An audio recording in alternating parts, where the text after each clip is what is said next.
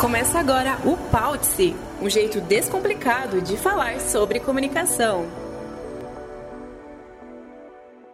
Na vida, elas desempenham diversos papéis e ousam compartilhar com o público a face de comunicadoras, uma versão complexa e inspiradora de quem são. Para conectar com quem está do outro lado, é necessário expor, ainda que sutilmente, vulnerabilidades e convicções. Por isso, coragem é uma característica comum de quem se aventura no universo das palavras. Com maestria, nossas convidadas de hoje fazem do próprio ofício um instrumento de serviço público e verdade. Eu sou a Raquel Prati, uma contelete multitarefas que está muito feliz por receber mulheres que são referência no jornalismo regional. Para apresentá-las, convocamos reforços para lá de especiais. Oi, meu nome é Arthur eu tô aqui para falar um pouco sobre a minha mãe. Olha, ela é bem-humorada, amorosa, comunicativa, é uma super mãe. Só que tem duas coisas que quando ela tem, ela fica mal-humorada e eu tô falando o mais simples possível, tá? É fome e sono. Quando ela tá com fome ou sono, ou pior ainda, os dois, é, ela não tá legal não sai de perto ou, ou né, tenta resolver o problema, de forma que não deixa ela mais irritada. Olha, é o seguinte, eu conheço ela apenas como a mamãe, só que vocês, né, conhecem ela como a Patrícia Sonsim, a atual apresentadora do Vitrine Revista na TV Tarobá. Beijão, mãe. Beijão a todos. Tchau. Ai, fiz tudo! Ui, vocês já começaram com um golpe baixo? tá colocando as criaturas pra falar? Pati, ele não poderia ser filho de outra pessoa. Ele é maravilhoso igual a você. Ai, Jesus, e é verdade dele, gente. Eu, eu fome, sono, assim, tipo, é uma coisa assim que é complicado, né? Não sei, eu sou taurina, então o touro, a gente gosta muito de comer, sabe? E a fome é assim, eu falo pra Juliana, nossa, que sorte tu tem, porque eu sou muito boa, muito tranquila em tudo, tudo, tudo mesmo. Agora não me deixe com fome e com sono não, que daí o negócio pega. Bem-vinda, Paty, a esse nosso papo. E agora tem mais gente que quer participar aqui. Oi, pessoal, meu nome é Júlia. E eu sou a Marina. E nós somos filhas da Rejane. Minha mãe é jornalista, editora da revista Aldeia ela é uma pessoa muito sorridente, muito alegre, sempre muito feliz, muito prestativa. E a gente entrou aqui num consenso do que, que a gente mais gosta nela é essa característica dela de sempre querer ajudar as pessoas e sempre estar tá querendo ver todo mundo bem. Ela organiza viagem, ela faz janta, sempre para ver todo mundo muito feliz. Então, assim, é o que a gente mais admira nela e leva como inspiração mesmo de vida. A gente te ama muito, mãe. Espero que você esteja assistindo esse vídeo. Orgulhosa de nós duas. Chorei, né? Porque eu sou chorona. Não é novidade. É, uma apresentação de respeito, hein, Rejane? De respeito. A Júlia Marina é mais quietinha, mas ela participou ali com participou, honra, né? Participou. Elas toparam de primeira, ficaram super felizes de participar também. Ah, a gente tem uma, uma sinergia bem, muito boa, muito ah, legal. Que ótimo. E agora, nossa próxima convidada. Oi, gente. Meu nome é Maíra. Eu sou filha da Rosângela Cervilleri essa jornalista super competente, ela é super profissional também, prática, rápida. O que vocês precisarem de qualquer tipo de informação, qualquer tipo de ajuda, ela está sempre à disposição para ajudar para ensinar, para compartilhar. Então, se vocês tiverem a oportunidade de ficar cinco minutinhos sentado perto dela, aproveitem para perguntar tudo, sugar tudo que vocês puderem dela, porque ela com certeza vai compartilhar com vocês.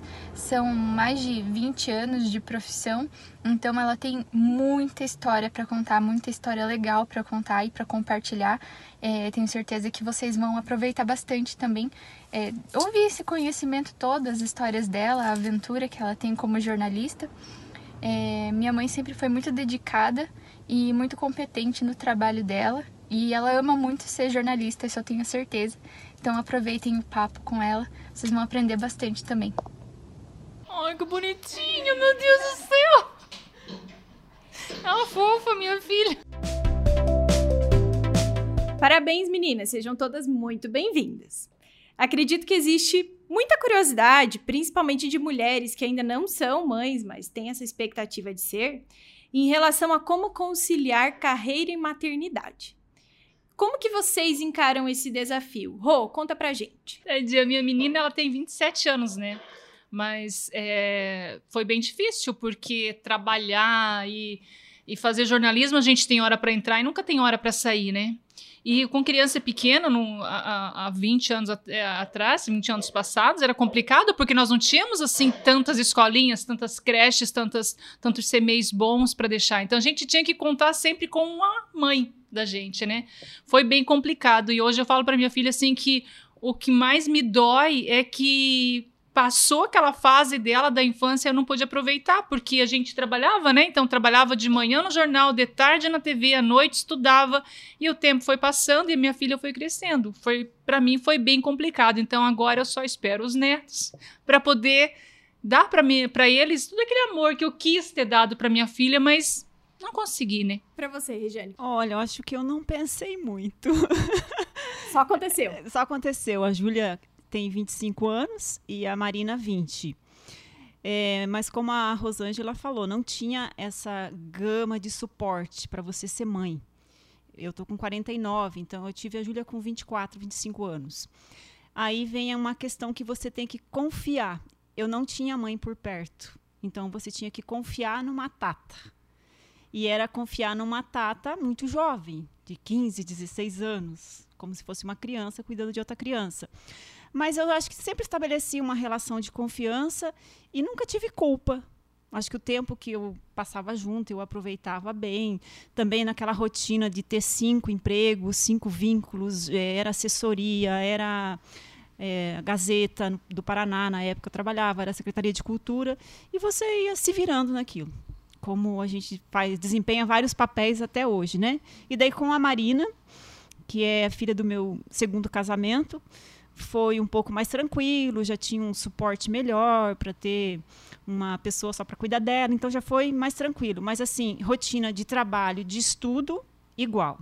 E de, de, dessa ausência, sim. Mas acho que a grande questão é você não se culpar por isso e assim qualificar o tempo que você está junto e fazer elas entenderem que isso, essa esse tempo que às vezes você está estudando, fazer um, uma formação também é para elas, porque serve de espelho para elas. E você, Paty, o teu é o mais novinho de todos, né? Como é que está sendo lidar aí com essa dupla jornada? Então, é, eu sempre tive dois grandes sonhos, tem mais, né? Mas assim, principais que era é, essa mãe e também a questão da televisão. Então, quando o Arthur nasceu, eu ainda não estava na televisão, e, e, eu tentei encarar da melhor forma possível, é, de forma mais natural para mim possível. Porque eu tive ele com 21 para 22 anos, bem novinho. Mas eu tive um suporte grande do Juliano, meu esposo, porque ele trabalhava em casa. Então, assim, por mais que eu tinha que sair para trabalhar, na época eu estava no. Eu fazia jornal impresso, é, eu tinha acabado de voltar de outra cidade também, eu fazia o jornal impresso, eu mudei para outra cidade, voltei, engravidei, tive o Arthur, aí fui pro portal KTV. Então, assim, virou uma, sabe, uma situação que eu tinha que trabalhar e tinha o neném ali. Então, altas vezes, dando de mamar e no computador, sabe? Às vezes eu parava, meu Deus, não, deixa eu dar mamar certo aqui, depois eu vou pro computador. Mas a gente tentava da melhor forma possível. E ele foi se criando, e ele foi se criando assim junto comigo. E ele parava do meu lado, pitiquinho assim, pequenininho, e ele queria saber o que eu estava fazendo, o que eu estava escrevendo, o que eu estava falando, às vezes gravando alguma coisa. E eu acho que foi bem natural. Muitas vezes tive que ficar longe dele, aí o Juliano assumia o papel e ficava com ele, né, junto. Mas assim como a Regiane, todo momento que eu tava, que eu estou junto com ele, é dele. Eu estou juntinho com ele. Então, assim, eu tento não me culpar também, porque a gente. A gente tem que trabalhar, nós somos mulheres e nós gostamos do que a gente faz. E nós gostamos de ser mãe. Então a gente tem que juntar as duas coisas. E eu, graças a Deus, estou conseguindo, né? Não sei se é o jeito certo, mas é o jeito que eu acredito ser o melhor para o nosso família. Tenho certeza que todas vocês, é, cada um na sua Na sua época, sem dúvida, estão provando que sim, é possível. E, e são modelo não só para os filhos, para as filhas, mas para outras mulheres que também se inspiram e que também, depois de ver tudo isso, conseguem encarar de fato a experiência da maternidade também. Tem muita gente que nos ouve aqui que ainda não conhece de pertinho assim a carreira de vocês. Então, será que a gente consegue sintetizar um pouquinho da jornada profissional de cada uma? O meu sonho desde criança sempre foi ser escritora. Era um imaginava eu entrando num tapete vermelho e aquela coisa toda, né? Mas quando eu fui fazer faculdade aqui em Cascavel, não tinha o curso de jornalismo, então eu fiz letras. Formada em letras, eu nem pensei em dar aula, já segui para a carreira, pensei, letras, vinculei com jornalismo, vou ser revisora. Foi, coincidiu com a abertura da Gazeta do Paraná. Eu entrei na revisão da Gazeta. E, estando na Gazeta, em pouco tempo, eu assumi um caderno cultural, é, caderno bis. E ali, do dia para a noite, falaram: amanhã você tem que escrever uma página todo dia de texto. Gente, aquilo foi assim, o um caos, né? Me colocaram na fogueira. Mas eu encarei, eu acho que uma das questões é você não ter medo. Encarei, aí eu fiquei na Gazeta até 2000, quando eu mudei para São Luís do Maranhão. E eu já tinha é, em mente que eu tinha que fazer jornalismo, eu precisava da academia, eu precisava do conhecimento, porque eu tinha só a técnica aprendida ali no bruto, né? Fui para São Luís, fiz é, na Federal do Maranhão, Universidade Federal, fiz jornalismo lá. Lá eu trabalhei nos diários associados. Aí retornei em 2005 para cá. É, concluí a faculdade de Direito aqui na Univel, que também era um sonho. Tudo isso trabalhando, tendo filho, tendo marido, tendo mãe, tudo, tudo junto. Mas eu sempre tive um, uma questão comigo. Eu trabalhava para empresas. Eu não queria ser uma jornalista empresa eu queria ser uma jornalista com a minha identidade. E sempre pensava num projeto é, próprio. Foi aí que nasceu a revista Aldeia. Ela nasceu em 2007. Primeiramente, ela nasceu como um portal, mas naquela época, portal não tinha viabilidade econômica. Foi transformada em revista. É, eu fui sócia durante um período até 2015 tive uma sociedade que foi desfeita e depois passei por dois períodos ali turbulentos e hoje é, na aldeia que já tem 13 anos de circulação ininterrupta é, nós estamos com um time só de mulheres então hoje a, a revista aldeia é, digamos assim é meu grande projeto mas de 2015 em diante eu também comecei a escrever é, biografias. Então hoje eu sou biógrafa. Pela editora Aldeia a gente já tem uns 10, 12 livros publicados. E nesse momento eu estou escrevendo, junto com todo o trabalho da revista, é, cinco biografias. Uau! É, bastante trabalho, mas você consegue, administrando o tempo, você consegue. Então, rapidamente seria isso. Comecei como revisora e fui nessa crescente de empreender. E você, Rô, conta para nós. Como é que é essa tua trajetória aí, que eu sei que também é de bastante experiência. Bom, eu nunca pensei em ser jornalista, né? Eu sou de Ubiratã, uma cidadezinha perto daqui, 90 quilômetros daqui. E meu sonho sempre foi ser agrônoma, porque eu achava lindo falar agrônoma. Eu queria ser agrônoma. Mas hum, com 16 anos apareceu a oportunidade de ir para rádio, de fazer rádio. Então isso foi em 86 e eu nem sabia, não fazia ideia de como que era. Eu era muito tímida, muito envergonhada, gente. Aprendeu fazendo. Foi na raça lá fazendo e tal. Daí cheguei lá, me colocaram para fazer rádio escuta. Nem sabia o que era fazer rádio escuta. Mas vamos fazer rádio escuta. Rádio Gaúcha, Rádio Guaíba, Voz do Brasil, tudo. Eu ouvia tudo. E fui fazendo, fui escrevendo, né? Fui, fui participando. Daí me deram um programa de, de rádio, um programa infantil. E eu era Ciranda Cirandinho, o nome do programa. E eu fiz o programa infantil. Daí eu fazia também um, um noticiário, né? Daí ao meio-dia fazia o um noticiário e tal. Daí em 89, né, teve a oportunidade de vir para Cascavel, porque foi feito um acordo comercial entre a prefeitura de lá e a TV Carimã, extinta, extinta TV Carimã. E daí eles fizeram o seguinte acordo: nós é, bancamos o retransmissor da nossa emissora no seu município, você manda um, uma jornalista daqui, aprende lá em Cascavel e volta para Ubiratã para cobrir a região de Ubiratã, Campina da Lagoa, Juranda, Nova Cantu, aquela área toda. E eu vim para cá, vim para poder é, aprender a fazer jornalismo, cair na mão de Jairo Cajal, Emir Sfer, Toninho Bardelotto, Bolívar Cacau Negreiros, Dica Giraldi. Menina, eu tremia na base, né? Ah, eu Meu faço Deus só uma ideia, céu. porque eu não Cheguei consigo imaginar. na TV Carimã em 89 dei de cara com quem? Emir Sfer. Mas eu nem sabia quem que era o turco. Mas enfim, tava lá o homem, meu chefe de jornalismo. E daí o Cajal, que eu tenho muito amor, muito respeito por ele, ele falou para mim assim: Olha, Rosângela, você vai ficar aqui três meses, você vai aprender e depois tu vai voltar. Falei, beleza. Daí, três meses eu peguei, fiquei aprendendo. Eu trabalhava de manhã, de tarde, de noite. Eu saía com policial, com esporte, com tudo para fazer, porque naquela época era tudo mais complicado, não tinha essas facilidades que a gente tem hoje da internet, né? E eu fui, fui, fui, fiz e tal. Daí chegou no dia de voltar para o Biratão, o Cajal falou assim para mim: Tu que sabe? Se tu ficar, você tem futuro, mas se você voltar, não te garanto. E daí, como aqui a gente ganhava mais do que lá, e é, na época eu que sustentava a minha família e tal, eu falei, quer saber, eu vou encarar e vou ficar. Daí fiquei na TV Carimã, trabalhei 10 anos na TV Carimã, daí depois fui fazer rádio, a Estúdio 99 FM, que na época né, era Rádio Estúdio 99 FM, saí, fiz a Estúdio, é, Carimã e Estúdio juntos, juntos.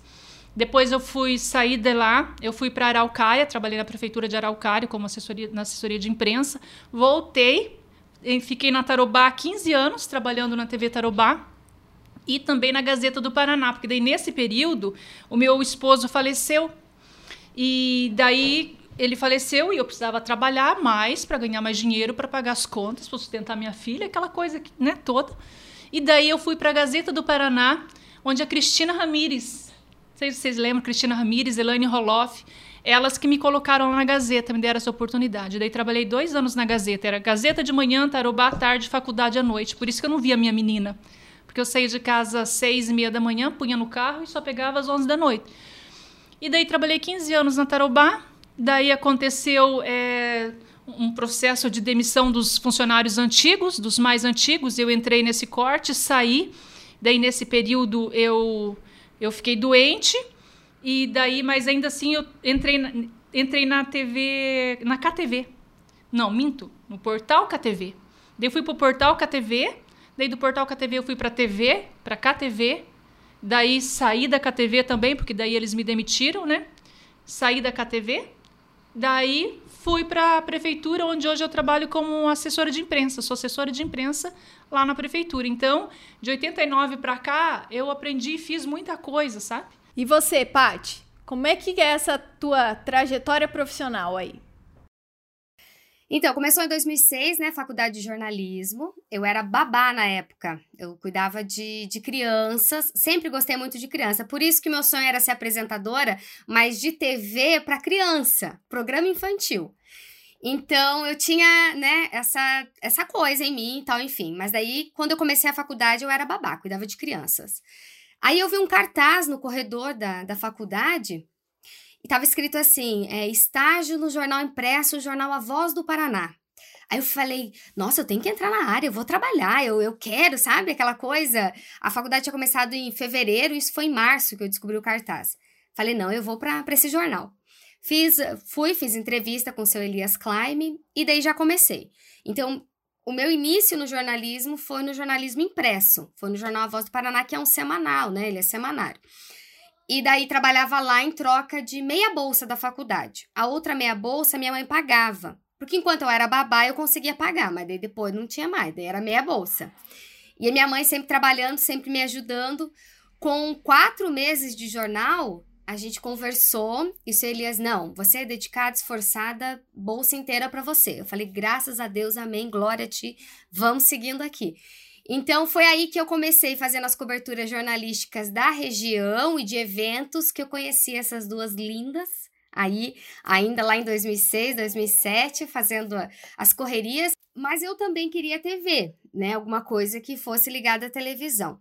Aí surgiu a oportunidade, através do, do professor do Jefferson Popil, ir para a CGN. No último ano de faculdade, formei e deu aquele ciricutico de querer o quê? Aventura. Não, quero ir, quero fazer alguma coisa, quero, né? E daí foi que eu fui para o Mato Grosso. Lá no Mato Grosso era TV Independência, se não me engano. Ela era afiliada da Record. Fiquei por lá quase um ano. Só que daí eu recebi uma proposta de casamento do meu marido. Falou: volta que a gente casa, vamos casar e tal. Voltei para Cascavel. E daí voltei pro jornal Voz do Paraná no começo. Por quê? Porque na lua de mel eu já engravidei. Olha lá. Tá entendendo? Já na emendou tudo já. já. Epa! Aí voltei pro jornal Voz do Paraná. Eu barrigão assim, falei, seu Elias, é contigo, filho, né? Vou voltar aqui pro impresso. Depois que o Arthur nasceu, daí eu entrei no portal da KTV, ele tinha sete meses, mais ou menos isso. E daí eu fui seguindo com os dois juntos, o jornal, o impresso e o portal. Até 2014. Aí em 2014, após três tentativas, eu entrei na TV Tarobada aí. Aí de 2014 para cá, entrei como repórter na sequência bancada, apresentando o jornal, quando os jornalistas de bancada, o Brod, que é o Moraes, tinha que pescar fim de semana e tal, eu adorava, porque daí eles me escalavam pro plantão. Daí eu ia para a bancada, que era algo que eu gostava bastante também de fazer. Então, apresentação do jornal. E na sequência, 2019, é, recebi uma proposta que deu um, um boom né, na minha vida profissional, que foi a apresentação de fato, ter um programa de fato. Como? É, a nossa super Olga Bon Giovanni recebeu uma proposta para ir para São Paulo. Nessa, ela apresentava o Atualidades na TV Tarobá. Nessa, a direção chegou até mim e falou: E aí, vamos nessa? Aí eu falei: Bora lá. E encarei, né, com aquele com o coração louco, tremendo por dentro, tremendo por dentro. Mas eu falei: Não, é agora. E vai. E foi. Comecei apresentando atualidades em março de 2019, em setembro virou é, Tarobacidade, e daí agora, esse ano, eu comecei a apresentar o Vitrine. A Elis Fabrini, que apresentava o Vitrine, foi pro Tarobacidade, e eu que apresentava o Tarobacidade vim pro Vitrine Revista agora, fim de janeiro. Então é um novo desafio, entretenimento, né? Mais solto, digamos assim. O pessoal falou que ornou bem com o meu perfil, porque eu nos bastidores, gente, eu sou uma palhacinha.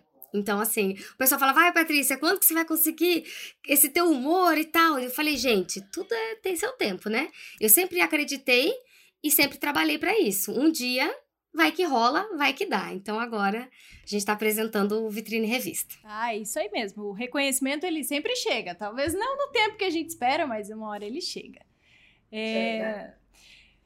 Parabéns, meninas. Realmente, assim, vocês são mulheres inspiradoras, sabe? É uma trajetória muito bonita de todas vocês, cada uma com a sua particularidade, com a sua essência. Rô, conta pra nós qual foi a maior aventura que o jornalismo já te proporcionou. Bom, a maior aventura, para mim, foi entrevistar os presidenciáveis. Uau! Na que época, responsa! Na época, estava em Foz do Iguaçu, Fernando Collor, Lula, o Brizola, é, a Fif Domingos, toda aquela gente lá. E eu crua, né? Porque eu tinha 20 anos, eu estava aprendendo a fazer jornalismo. Crua, morria de medo, né? E o meu cinegrafista na época era o Julinho. O Julinho hoje ele é cinegrafista na TV Paraná. Eu só tremia, né? E via aqueles jornalistas de rede nacional, tudo lá, e eu lá no meio de todo mundo. E o Julinho sempre falou uma coisa para mim assim: Rô, você tem que confiar em você. Se você está aqui é porque você tem capacidade. Então vai e faça. Meninas, eu dei conta dos presidenciáveis. Foi muito legal. Eu amei, amei, amei, assim, sabe? Depois disso, bah, tirava de letra todo mundo. Nada mais parava, né? Ah, não. Depois que você enfrenta esse medinho, porque o, o maior problema da gente é a insegurança, né? E no ranking de produções da Rejane, tem como a gente eleger o melhor e o pior texto? Olha, difícil. Tem alguma história marcante aí? Olha, é, falando em aventura, né, um pouquinho, eu vejo, eu trabalho assim, que todo dia é uma aventura. Que quem trabalha com impresso, trabalha com a palavra, é, você se espanta a todo momento com a palavra. De repente você constrói um texto, você olha para a palavra, que eu trabalho muito com jornalismo literário, né? Você olha e fala: isso existe? Então é difícil de eleger um texto pior, lógico, tem textos muito superficiais. E, mas eu consegui desenvolver um texto, um, um, elaborar melhor meus textos em função da leitura. Eu sempre fui uma pessoa que li, não muito, mas li com qualidade. E eu acho que esse lado de ser poeta também, isso aproxima você da palavra. É lógico que tem textos que você se maravilha e fala, olha que que bom, mas sempre pensa assim, poderia ter sido melhor. Então, acho que a gente nunca deve perder essa capacidade de espanto diário. E a Rô falando aqui das estreias, né? eu sempre fui da linha mais para o jornalismo cultural. Cascavel, nos anos 90, recebeu muitos personagens nacionais. E eu também tinha 20 anos quando eu entrei na Gazeta e logo fui jogada na fogueira, né? Encarou. É.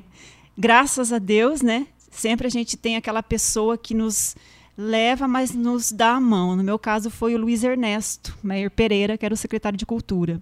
Então aqui passaram era Fernanda Montenegro, Dercy Gonçalves, Ana Botafogo, Cascavel recebia muita gente desse circuito cultural.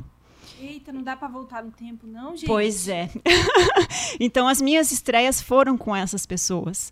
Aí, o que você tem que fazer? Você tem que preparar uma pauta anteriormente. E eu sempre falo assim que a entrevista, ela não é só o bate-papo aqui. A entrevista, principalmente para texto, ela é de observação. Eu acredito que até muito mais observação do que a fala em si. Hoje a revista é, tem 28 prêmios. É estrelada. De jornalismo. é, eu acho que é, a, gente, é, a gente mapeou, é a revista mais premiada do Paraná. Então, prêmios de jornalismo são prêmios conquistados ali, né, no sol, né? De fazer a matéria lá em loco, nada de fazer por WhatsApp, por coisas assim. Mas é uma construção, né, Rosângela e Patrícia? Uma construção diária.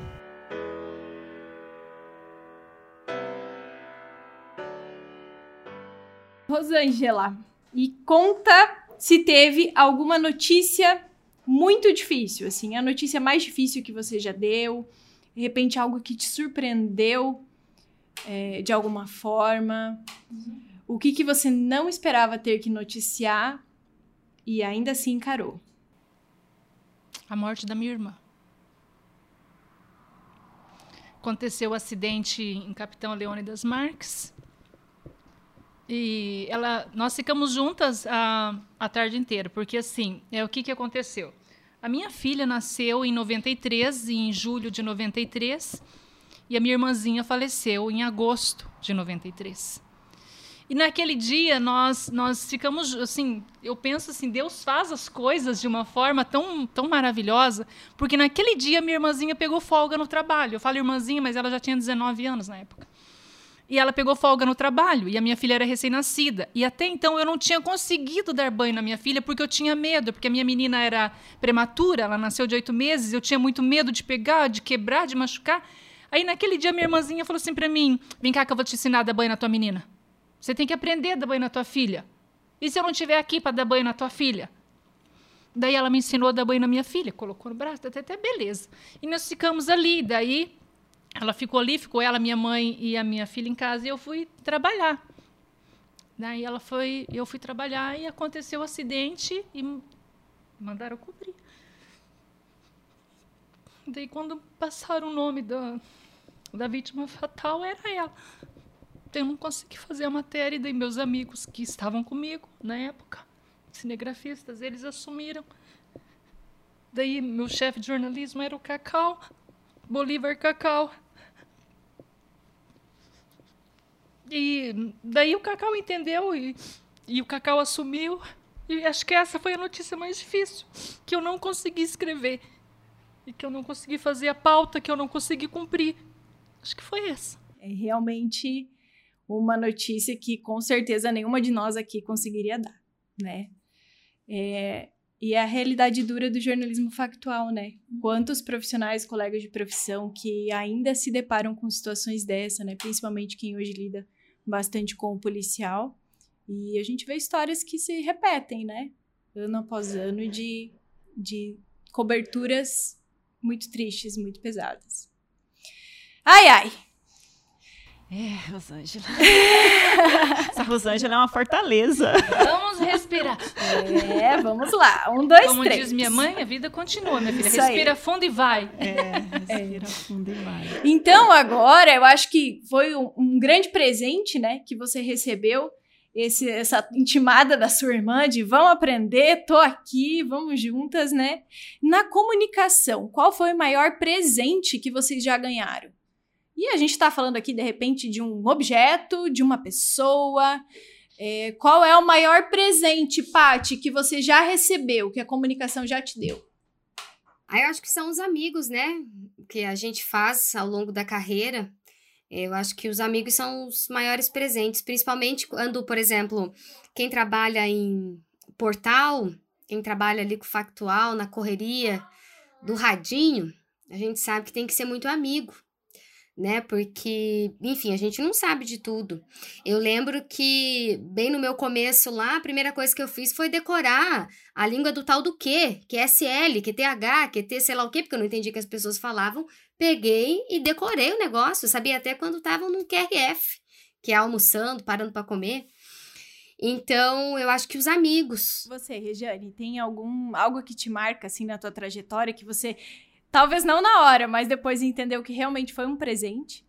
Eu acho que não tem um específico. Acho que no meu caso são as histórias. Eu sou muito apaixonada pelas histórias. E como a Rosângela aqui falando, já tô, já entrevistei ela em uma oportunidade, a Patrícia falando, já tô vislumbrando assim, né? Então eu sou Um muito projeto. é. E toda história tem seu valor. Toda pessoa tem seu valor e tem uma história e a gente tem que respeitar. Então, como eu trabalho muito com memória, porque jornalismo impresso é memória escrita, né? É memória que fica para frente. E hoje as pessoas estão tendo essa preocupação. Tanto é que é, eu sou uma grande defensora do impresso. Apesar das, das pessoas falarem, ah, vai morrer, vai morrer, desde que eu tô há 30 anos, vai morrer e não, morreu. Nada não. E não vai morrer. Não vai, não vai não. O jornalismo impresso ele só tem que descobrir o seu papel, né? E você, Rô, conta pra gente, qual é teu presente? Agora, uma coisa boa. Meu maior presente que a comunicação me deu foi meu primeiro esposo.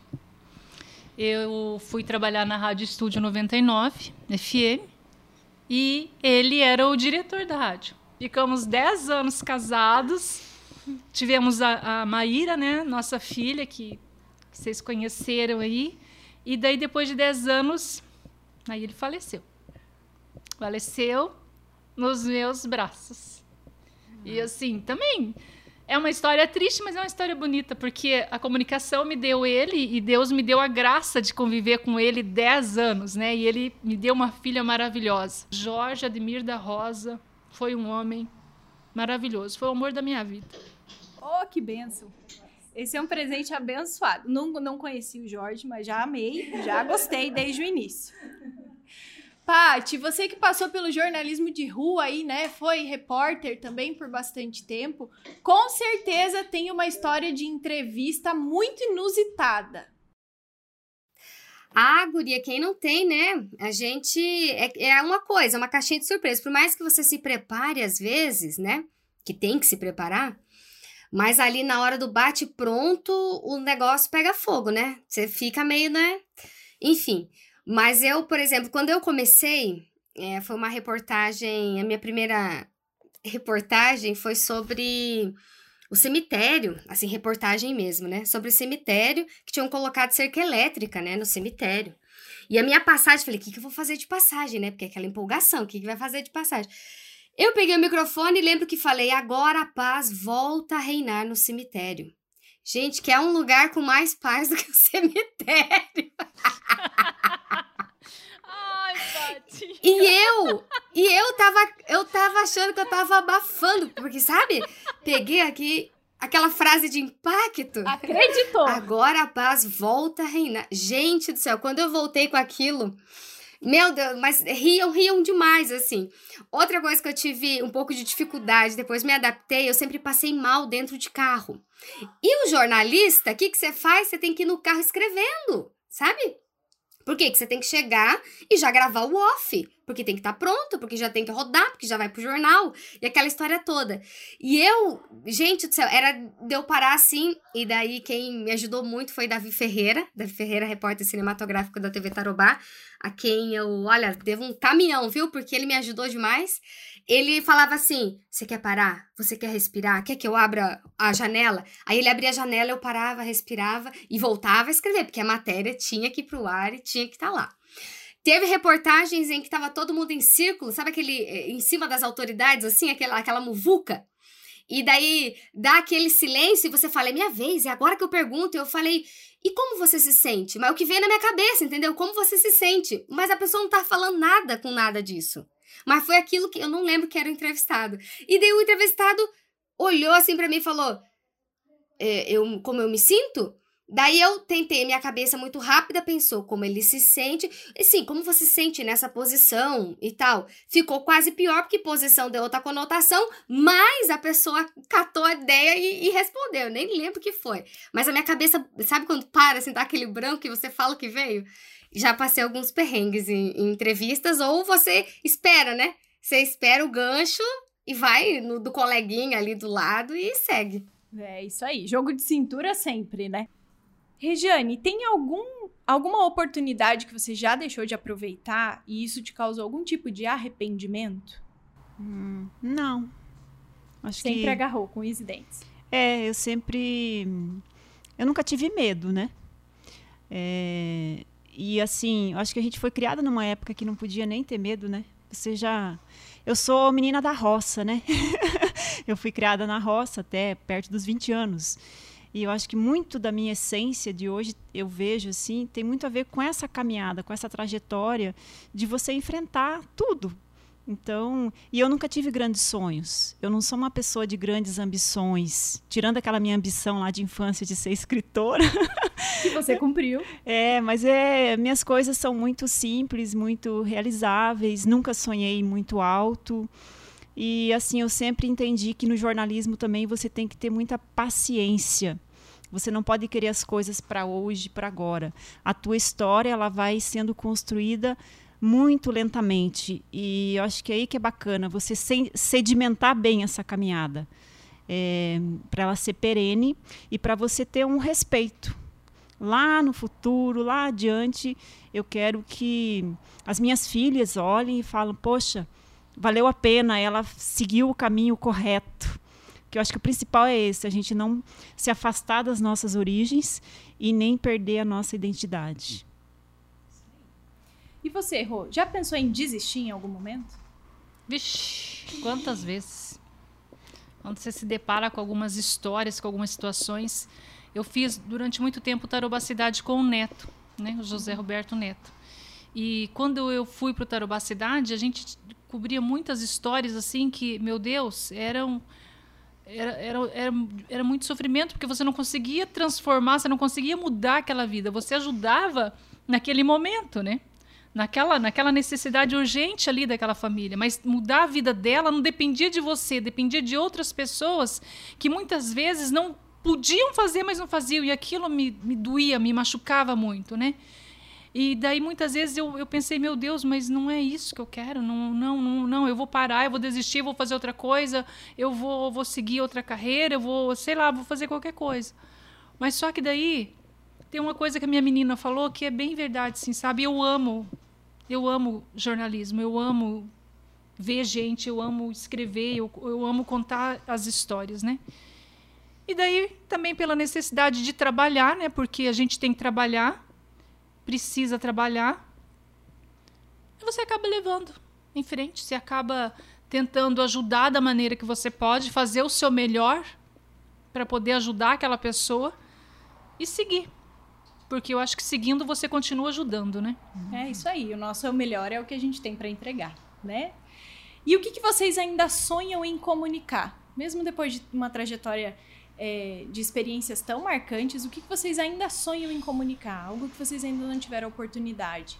Ah, eu nesse sentido eu tenho muitos sonhos. é, eu ainda quero escrever meu romance, mas isso quando eu tiver 90 anos.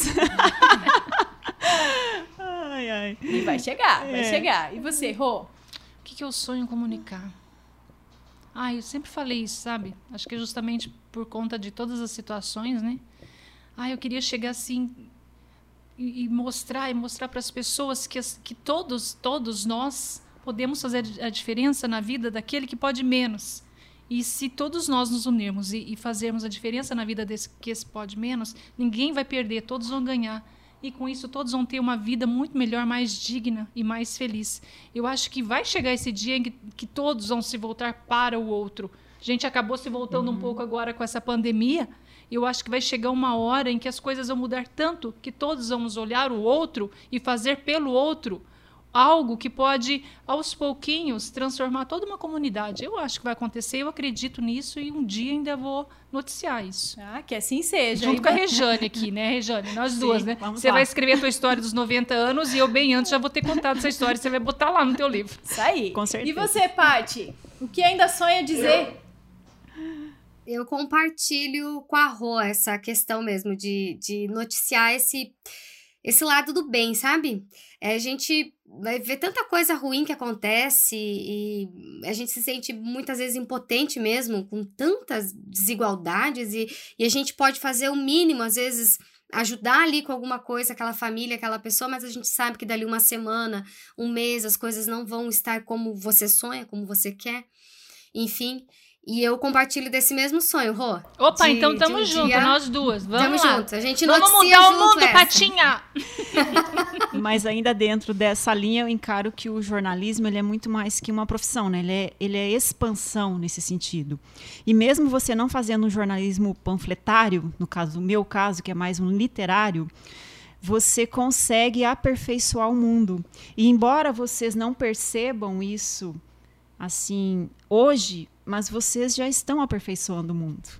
É, o mundo parece que não, mas as pessoas estão se transformando em função desse trabalho também muito do jornalismo. E tem um jornalista chamado Antônio Olindo, que é professor da Universidade Federal do Rio de Janeiro. Era, né, no caso. E ele fala, vocês duas falando da experiência de rua, eu também já tive experiência de rua. Já fiz até policial.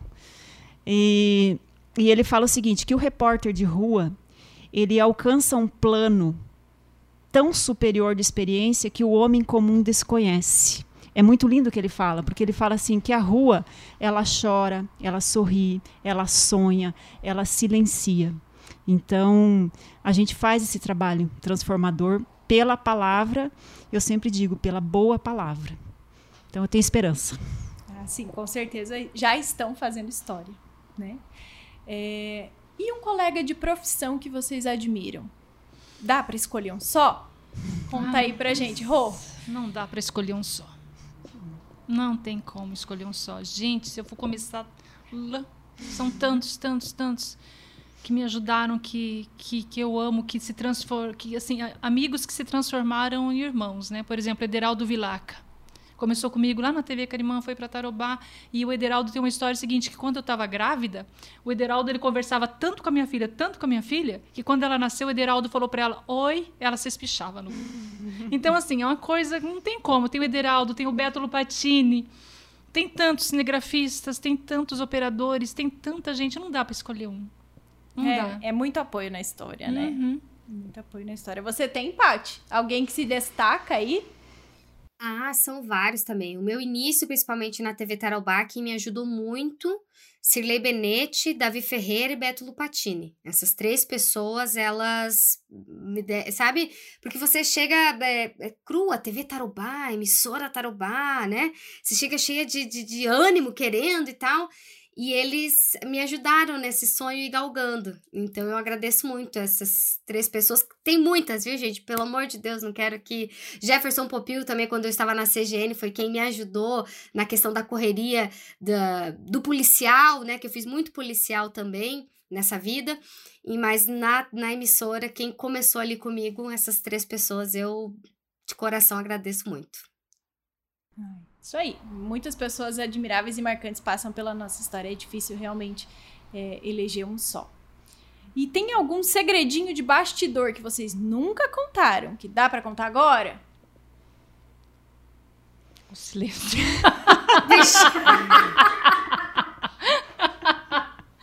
Ah, eu não tenho, não.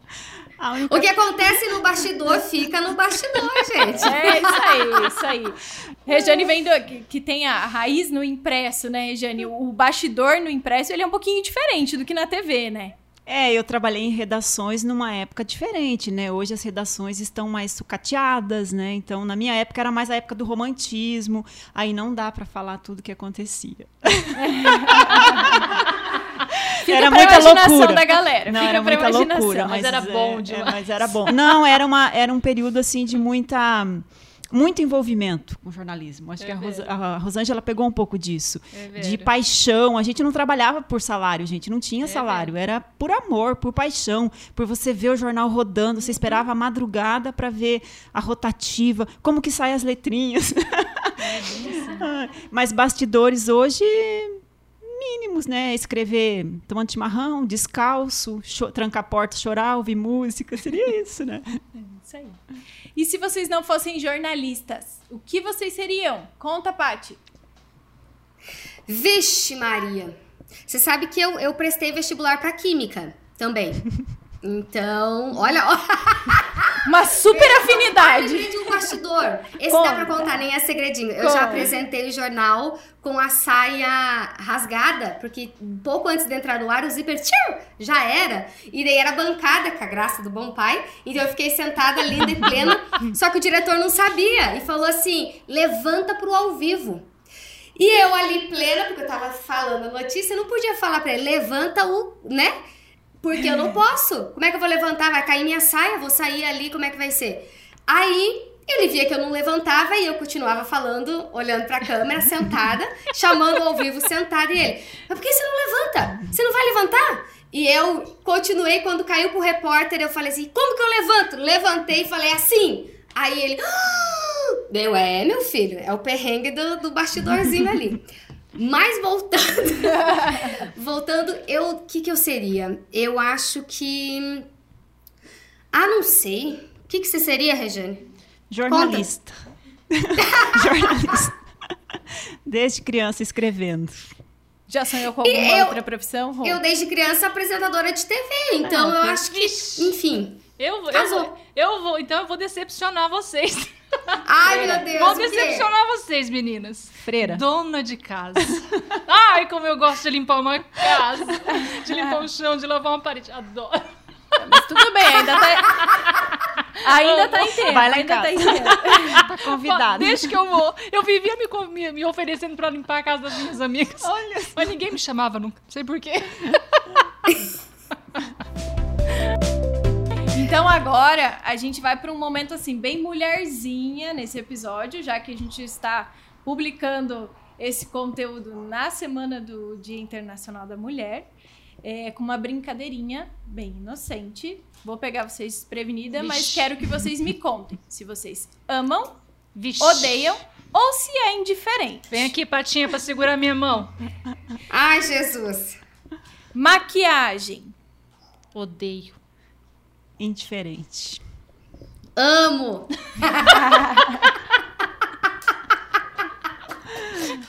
Deu pra perceber, Paty. Deu certinho aqui. E salto alto? Eu, eu gosto. É amo ou odeio? amo. Tudo bem. Amo. Amo, amo. As mulheres estão nas alturas. Uhum. Vestido. Adoro. Amo de paixão. Indiferente. Indiferente. Acessórios. Odeio. Eu amo, mas não sei usar. Fica muito brega em mim, eu não consigo usar. É, eu odeio porque também eu, eu não sei usar, não. Salão de beleza. Ui, não gosto não. Só o necessário, indiferente. Amo. Ai, meu Deus do céu. Tem pra todo gosto aqui ah! hoje. Atividade física. Ai.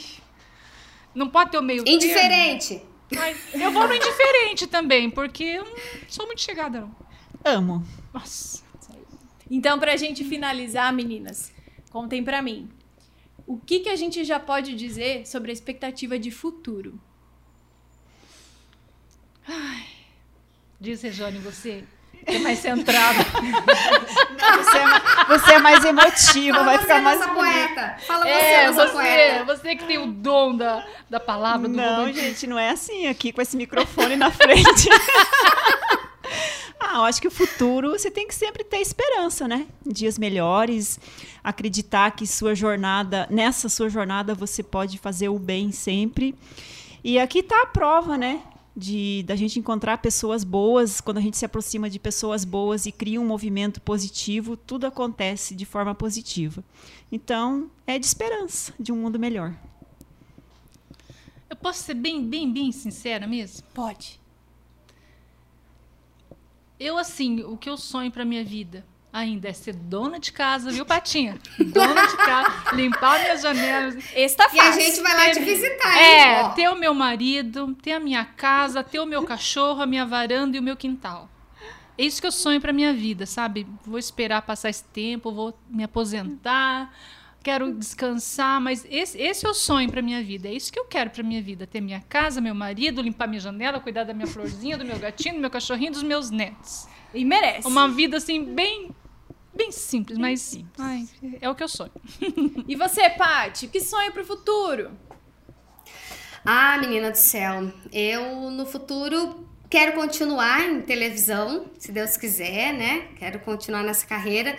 É, quero ser mamãe de novo, pretendo. Quero ser mamãe mais vezes, não sei se mais vezes, muito plural assim, mas, enfim. É, e eu acho é, uma coisa que a Regiane falou que é bem linda, essa coisa da esperança, né? A gente passou por momentos tão, tão desafiadores, tão tristes, tão. Nossa, ninguém sabia o que fazer, uma confusão danada. E a gente viu união nesse momento de muitas pessoas, a gente viu união, empatia e amor. Eu acho que é nisso que a gente tem que se pegar, sabe? Em querer um mundo com mais amor e positividade também. Fazer um movimento para cima, de, de positivo, de é, para as pessoas. A gente tem um, um índice muito grande em relação à saúde mental das pessoas que não vai muito bem. E eu acho que é justamente por conta dessa coisa de querer pensar o pior. A gente não tem que pensar o pior. A gente já, a gente já, já so- fomos escolhidos, né? Nós já estamos aqui, então a gente tem que viver e viver da melhor forma possível e viver com amor e viver olhando para o próximo e viver com essa energia positiva, porque o que a gente joga, a gente recebe. Então a gente tem que cuidar com o que a gente está plantando e jogando. Que é isso, não, vai, não tem como você plantar um milho e querer colher uma mandioca, gente, pelo amor de Deus. Então, vamos todos aí no movimento do, de ser positivos. Vamos plantar o bem e colher o bem ao lado das pessoas que a gente ama. É, e juntos a gente chega lá, né? Amém! Meninas, eu agradeço imensamente, de verdade, a disposição de vocês de se colocarem nesse lugar de entrevistadas, né? Um papel que vocês não, não Não é cumprem aí.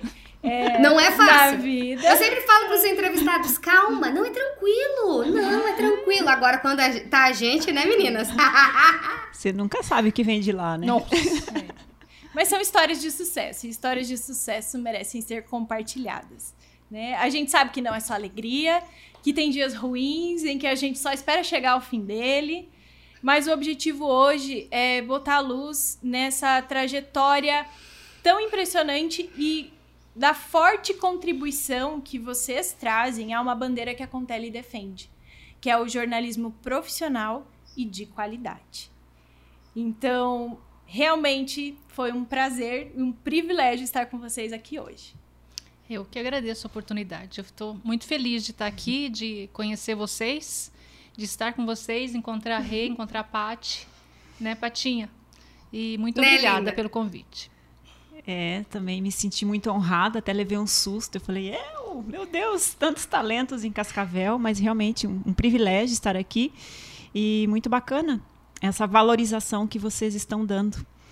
E a gente sabe que o jornalismo, a gente trabalha com, em diferentes situações, a, a pressão do tempo e do espaço, né? E o fato de sermos mulheres, de termos jornadas é, múltiplas jornadas, até porque a gente vai angariando mais coisas e vai pegando mais coisas, eu acho que essa valorização é super importante. Então continue com esse movimento maravilhoso aí e tudo de bom. Viva!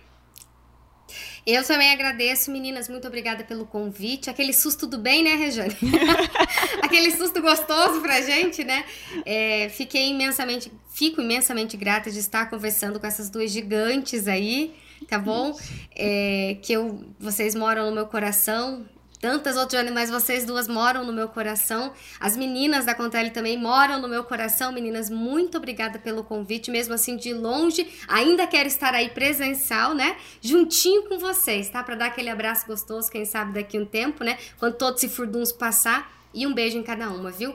Muito obrigada mesmo, fiquei bem à vontade, bem feliz em estar conversando com vocês, dividindo um pouquinho só da minha história que eu quero crer que ainda tem muito aí pela frente. É, vamos agendar o segundo round dessa conversa.